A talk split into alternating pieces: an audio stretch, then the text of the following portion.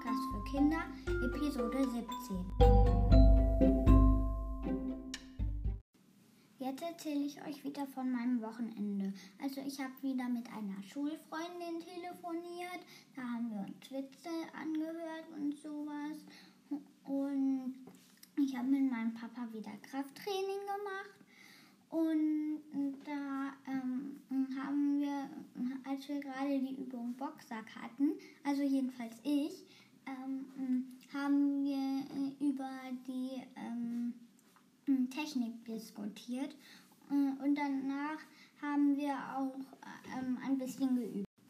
Und ich war noch bei meiner Oma. Davor haben wir zur Sicherheit nochmal einen Corona-Test bei mir gemacht ähm, weil ich davor irgendwie mit anderen Kontakt hatte und dann war dann zum Glück auch negativ und dann sind wir dahin gefahren und dann waren wir spazieren und kurz nur ähm, drin mit viel Abstand zum Essen.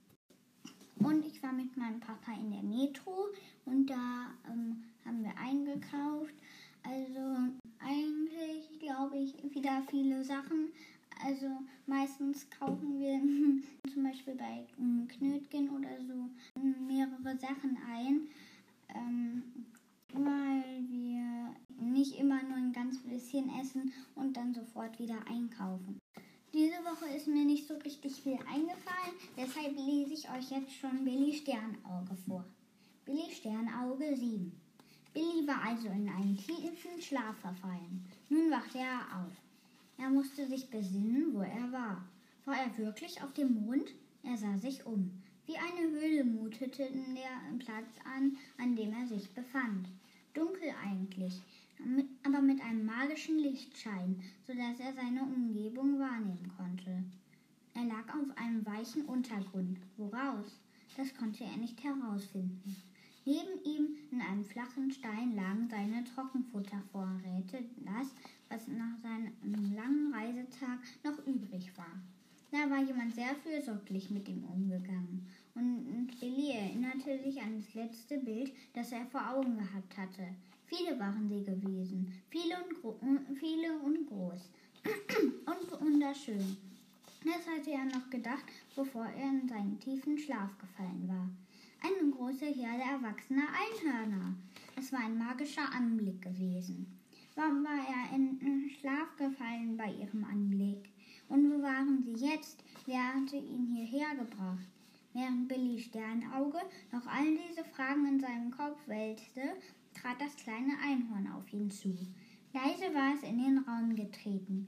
Billy freute sich sehr, es zu sehen. Ob es ihm helfen konnte, die Situation zu verstehen? Und das Einhorn sprach ihn an. Billy konnte seine Sprache verstehen. Das war ja ganz wunderbar. Als du versucht hast, mir das Band um den Hals zu legen, ist meine Familie gekommen und hat dich in einen magischen Schlaf versetzt. Niemand darf in dieser Welt einem der unseren ein Band anlegen. Wir sind frei und werden es immer bleiben. Das kann ich gut verstehen, sagte Billy. Wir Katzen sind auch frei und bleiben nur bei dem, den wir uns ausgesucht haben und der gut zu uns ist. Mir meine Ella ausgesucht und die hält mich nie fest. Ich wollte dich auch nicht binden, wollte nur sicher sein, dass ich dich kennenlernen würde. Verzeih mir diesen Fehler. Ist schon gut, beruhigte ihn das kleine Einhorn. Wir haben uns schnell daran erinnert, dass, da auch, dass auch ihr die Freiheit liebt. Aber ihr habt euch zähmen lassen von den Menschen, das haben wir immer abgelehnt.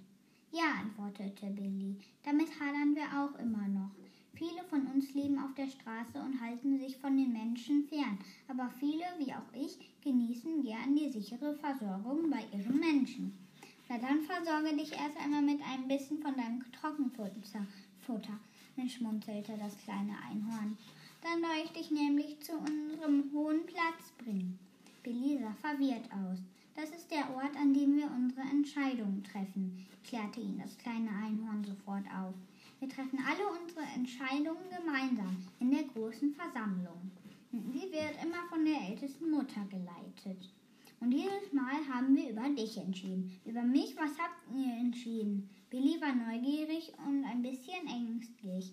Er hatte ein paar Brocken Trockenfutter geknackt und trat nun mit dem kleinen Einhorn aus dem Raum, in dem er aufgewacht war. Es war ein kleiner der Hügel, die er bei seiner Ankunft auf dem Mond wahrgenommen hatte. Das waren also keine Hügel, sondern Wohnstätten. Dicht an dicht standen sie, wie ein kleines Dorf. Was die große Versammlung entschieden hat, darf ich nicht verraten. Die Mutter wird es dir sagen. Aber wir haben gleich erkannt, dass auch du über magische Kräfte verfügst und das, und das hat unsere Entscheidung beeinflusst. Sie gingen eine Weile über den steinigen Weg auf dem Mond, schweigend.